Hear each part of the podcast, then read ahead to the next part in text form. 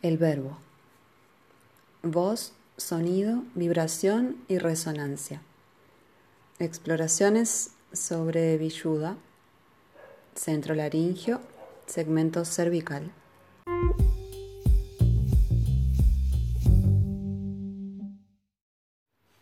Neuma, psique, soma.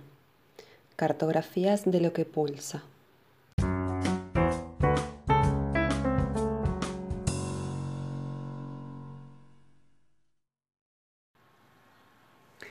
Exploramos la voz, el sonido, la vibración y la resonancia como vías de acceso y expresión de la profundidad del pulso orgánico y sus efectos restaurativos. Este centro bioenergético involucra a nivel físico especialmente el cuello, que abarca la garganta en su parte anterior, o sea, en, en la parte de adelante, y el segmento cervical de la columna en su parte posterior. A nivel fisiológico incluye los órganos de la fonación, tráquea, laringe, cuerdas vocales, lengua, labios. Abordamos aquí el elemento aire en términos simbólicos. Su función primordial se relaciona con la capacidad de expresar, dar voz, comunicar, ligar, discriminar y elaborar la experiencia a través del intelecto, crear nuevas realidades, visualizar. El centro laringio es una zona central de la coraza caracterial. En términos bioenergéticos, enlaza el plano mental con el emocional y el conductual. En su corriente anterior circula la expresividad emocional a través de la voz y el lenguaje. Y en su corriente posterior circula la articulación motora que habilita el acto a través de la columna cervical y las corrientes que ascienden y descienden al resto de la columna.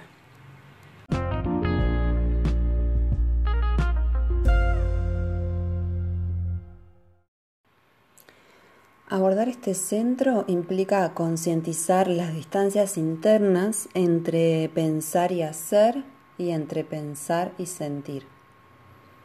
Disociaciones fundantes del malestar subjetivo, relacionadas profundamente con las diferentes organizaciones caracteriales y bioenergéticas. Este centro es un nudo eh, fundante de la organización de la coraza caracterial.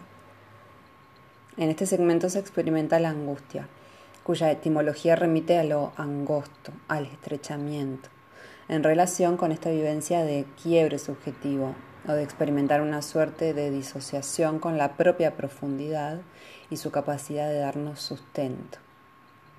La angustia, en términos psicocorporales, quiebra el pulso orgánico, el pulsar del organismo, afectando dos zonas en especial del cuerpo el centro, el core, que lo ubicamos a la altura del ombligo, eh, referenciado como el centro del bienestar, y la garganta, atenazando la onda respiratoria en un anudamiento que dificulta el pulso natural, carga, descarga, produciendo esa sensación de hundimiento y de compresión que se experimenta eh, cuando se está vivenciando la angustia.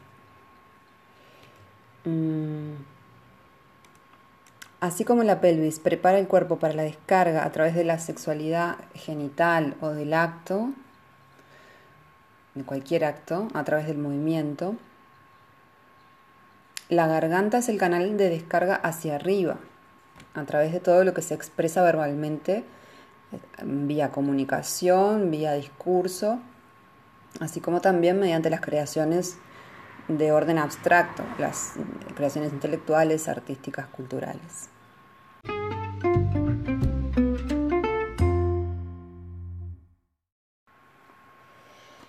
A su vez, forma parte del canal alimenticio, por lo que es también un pasaje de carga, o sea, un pasaje en el que se recibe desde afuera, ¿no? De recibir el alimento. Y este alimento en relación a este centro no es solamente el alimento concreto o físico, sino todo lo que introyectamos del exterior, o sea, todo lo que de lo que nos apropiamos del exterior, en términos de discursos, mandatos, valores, de todo tipo. Es el centro del lenguaje y de todo lo que se imprime en nosotros a través de los discursos y narraciones que habitamos desde que nacemos y que pasan a constituir lo que somos, ¿no?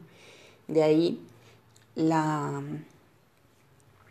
la frase eh, el otro nos nombra, ¿no? El otro nos da nuestro nombre y además nos va definiendo a partir de nuestros vínculos primarios.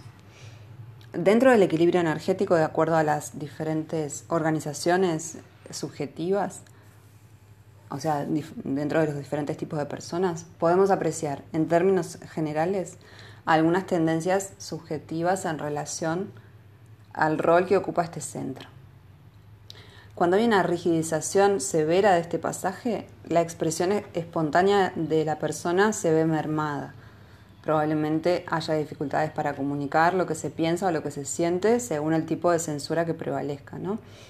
Si hay mayor identificación con el plano mental, va a haber dificultad en comunicar lo que se siente, por ejemplo. Cuando la carga de energía se organiza fuertemente en la cabeza, las vías de expresión emocional y el actuar espontáneo se ven constantemente disminuidos, ya que la subjetividad queda atrapada por, el exceso de carga energética en los, eh, en los procesos intelectuales, ¿no? que consumen gran parte de la energía, sobrecargando el plano mental.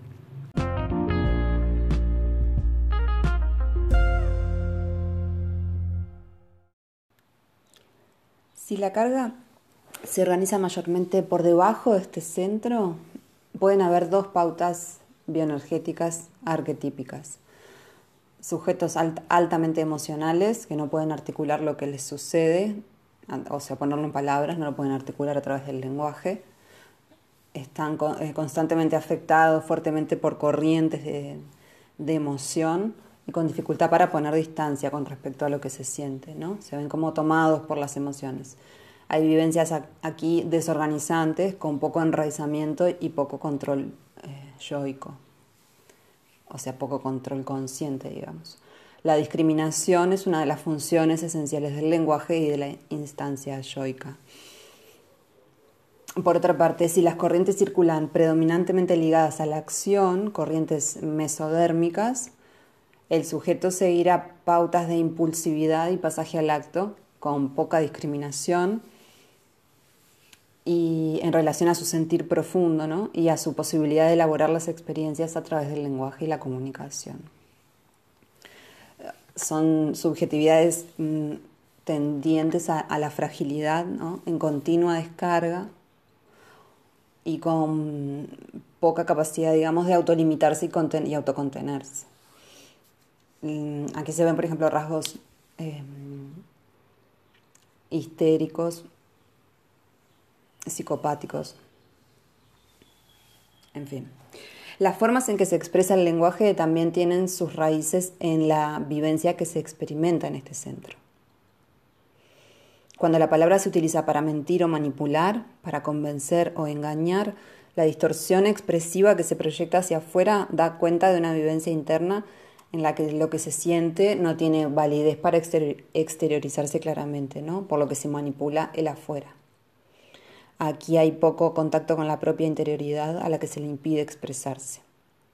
Solemos ver aquí discursos altamente organizados, con voces colocadas y firmes, pero con poca resonancia, huecas, como los discursos políticos, por ejemplo una sofisticación discursiva que se emplea más como arma em, y que tiende a aplanar la afectividad mediante una sobreelaboración conceptual.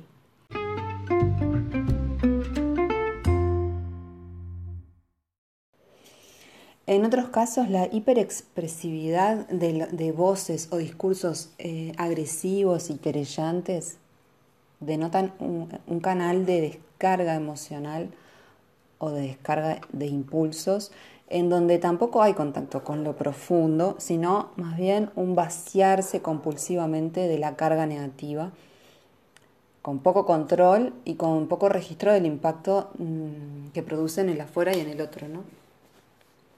La voz, nuestra forma de sonar y de resonar, es sin dudas una de las formas del afecto, de afectarnos y afectar a otros. No podemos dejar de resonar y vibrar porque somos un pulsar constante. Las formas que adquiere ese sonido, esa vibración y esa resonancia, son expresión directa de la subjetividad que nos constituye, de las formas en que aprendimos a mostrarnos, a expresar lo que somos y lo que sentimos. O a no mostrarnos, a no expresarnos y a, no dejarnos eh, ver, ¿no? En el uso de la voz observamos entonces varias dimensiones, la sonoridad, el volumen, dónde y cómo resuena la voz, de dónde sale, qué tan profundo llega, qué se dice y cómo se dice el conectar profundamente con nuestra propia resonancia, con nuestra propia voz, eh, tiene un efecto intensamente integrador, reparador y a su vez de apertura y liberador. Abrir la garganta, abrir el canal de, la expresión de la voz, abre resortes profundos en el cuerpo y en la mente, en la psique. Profundiza la respiración, expande la posibilidad comunicante se percibe mucho más claramente el, propio sentir, lo, interno, y, en especial se siente mucho más el, pulso cardíaco, el pulso del corazón, como un pulso esencial.